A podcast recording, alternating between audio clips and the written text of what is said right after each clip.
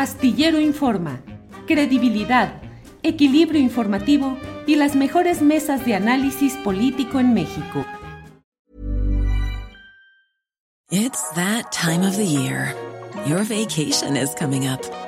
You can already hear the beach waves, feel the warm breeze, relax and think about work.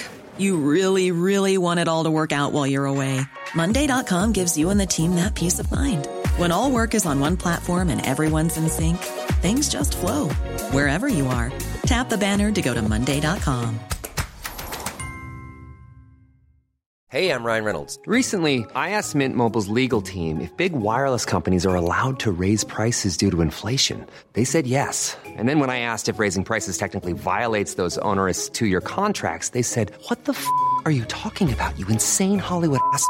So to recap, we're cutting the price of Mint Unlimited from $30 a month to just $15 a month. Give it a try at mintmobile.com slash switch. $45 up front for three months plus taxes and fees. Promo for new customers for limited time. Unlimited more than 40 gigabytes per month. Slows. Full terms at mintmobile.com. Eh, Citlali, mm, en alguna parte de lo que has dicho ahora mencionas el hecho de que tal vez desde la propia, así lo entiendo yo, desde propio Morena no se ha tenido a lo largo de esta administración, de este sexenio, la fuerza argumental o la discusión o la formación, eh, eh, el planteamiento ideológico suficiente para enfrentar expresiones adversas. Te quiero, es decir, quiero llevar esta pregunta hacia el tema de qué tanto debe cuidarse el que no haya el espejismo de una fuerza desbordada del obradorismo en México y de la izquierda latinoamericana, a la luz de que hay hechos como el de la llegada de mm, Lula da Silva en Brasil, que aun cuando ganó, y eso es absolutamente celebrable por quienes compartimos una ideología progresista, pero no llega en un marco institucional favorable tiene la mayoría del Congreso en contra, tiene la mayoría de los gobiernos estatales en contra y tiene un bolsonarismo acechante.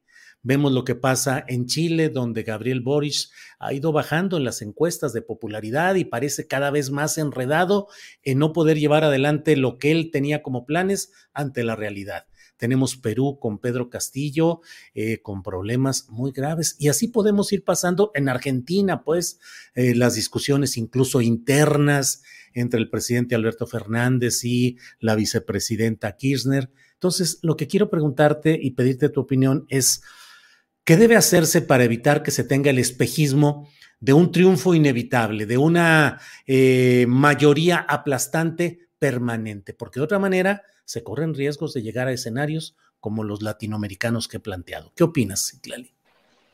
Mira, yo creo que primero, y hay que reconocerlo, yo hago esta autocrítica porque Morena hoy es muy plural, ¿no? Es decir, yo te comparto esta visión y a lo mejor habrá demasiado partido que dirá que, eh, que, carezco de, que más bien que estoy padeciendo el conspiracionismo y que estoy equivocada, ¿no?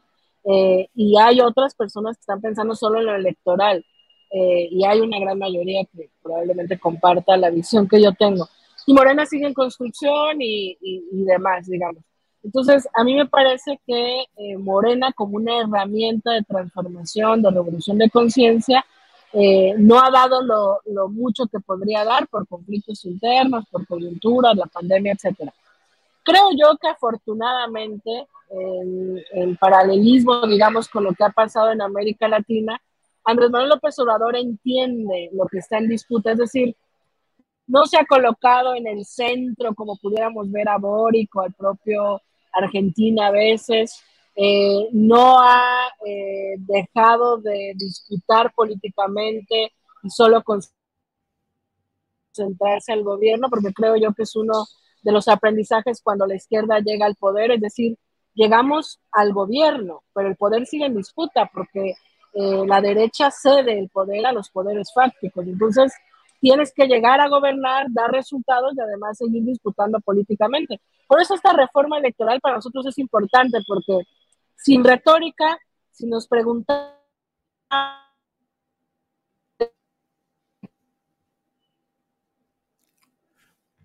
sin retórica. Hasta ahí nos quedamos. Creo que ahora sí no es problema de mi internet. Supongo que es de Citlali. Eh, déjeme ir viendo cómo retomamos. Sí, te escucho. ¿Me escuchas?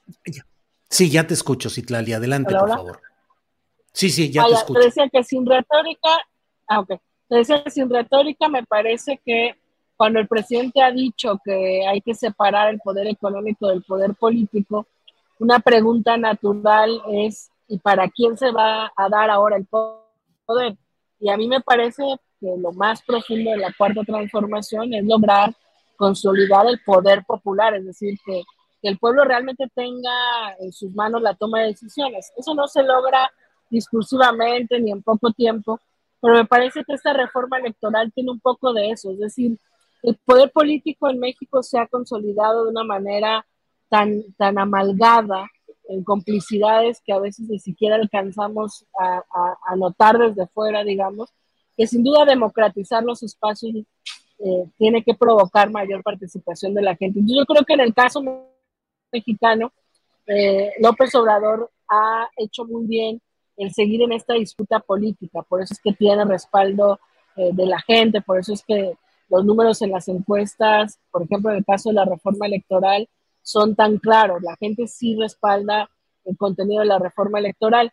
Me parece que el reto es en lo que viene, Julio, es decir, Andrés Manuel López Obrador ha decidido, o ha, sí, ha decidido, ya ha anunciado que en dos años, es decir, al acabar su periodo, eh, se va a alejar de la vida pública. Eh, por supuesto, sus adversarios creerán que no, eh, habrá quienes tengan dudas, yo creo que sí se va a ir de la vida pública eh, y para muchos y para muchos de nosotros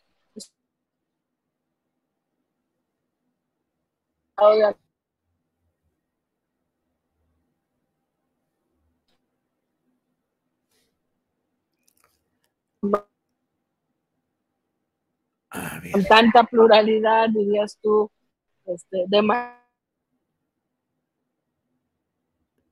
tenemos grandes retos hacia adelante, es decir, afortunadamente en México no hay una derecha fuerte electoralmente, ni consolidada, ni que nos ponga el, peligro electoral, digamos.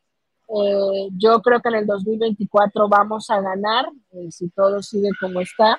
Eh, hay, por supuesto, un debate abierto de quién garantiza mejor esa continuidad, ya lo definiremos vía encuesta, eh, pero creo que lo interesante va a ser lo que logremos de aquí al 24 y después del 24. Es decir, ¿qué va a pasar con Morena? Eh, vamos a ser capaces de fortalecer más liderazgos regionales, estatales. Eh, el movimiento va a seguir siendo un movimiento que se asuma obradorista, aunque no esté Andrés Manuel, va a seguir acompañando. Las contradicciones de Morena se van a agudizar, se van a minimizar la sucesión presidencial va a significar la moderación del proyecto, la profundización. En, lo que pasa en los próximos dos años, después del 24, me parece que es el verdadero reto. O sea, hoy hay que decirlo, Andrés Manuel López Obrador ha sostenido una gran parte de esta disputa de, política que está abierta. Y bueno, afortunadamente tenemos, eh, creo yo, el aprendizaje de voltear a ver América Latina eh, y no solo ver los retos internos, sino te digo, estas amenazas que crezca un neofascismo. Yo tengo 32 años, pero veo una gran distancia en las nuevas generaciones que eh, están muy permeadas, algunos, no digo que todos, pero hay una generación, algunas eh, personas jóvenes de otras, de las nuevas generaciones, como que están adoptando un discurso, eh, por más contradictorio que parezca, como neofascista progresista, es decir, sí pro derechos de las mujeres, sí pro derechos de la diversidad sexual, pero siguen siendo muy aspiracionistas y entonces son clasistas y entonces son racistas. Eh, en esta disputa por mayor conciencia o en esta tarea que nos asumimos quienes somos militantes de la izquierda de aportar a mayor conciencia, me parece que hay grandes retos. Eh, electoralmente, insisto, por lo menos de aquí al 24 yo no veo grandes riesgos en la oferta electoral que tiene la derecha en México, pero todo lo que está en disputa dentro y fuera me parece que es el reto fuerte y lo interesante. Y, bueno, yo agradezco la oportunidad además de que hoy pueda compartir estas reflexiones, Julio, que las, las llevo rato pensando, pero que no había tenido eh, un espacio público donde... Need new glasses or want a fresh new style? Warby Parker has you covered. Glasses start at just 95 bucks, including anti-reflective, scratch-resistant prescription lenses that block 100% of UV rays. Every frame's designed in-house with a huge selection of styles for every face shape. And with Warby Parker's free home try-on program, you can order 5 pairs to try at home for free. Shipping is free both ways too. Go to warbyparker.com slash covered to try 5 pairs of frames at home for free. warbyparker.com slash covered. Your personal info, like addresses, phone numbers, and more, are collected and sold by data brokers. But Aura steps in, scanning the web, sending you alerts, and requesting your info be removed. Get Aura's full toolkit, including credit and transaction monitoring, a password manager, VPN, and more. Get a 14-day free trial at aura.com slash safety. That's A-U-R-A dot com slash safety. Para que te enteres del próximo noticiero, suscríbete y dale follow en Apple, Spotify, Amazon Music, Google o donde sea que escuches podcast. Te invitamos a visitar nuestra página julioastillero.com.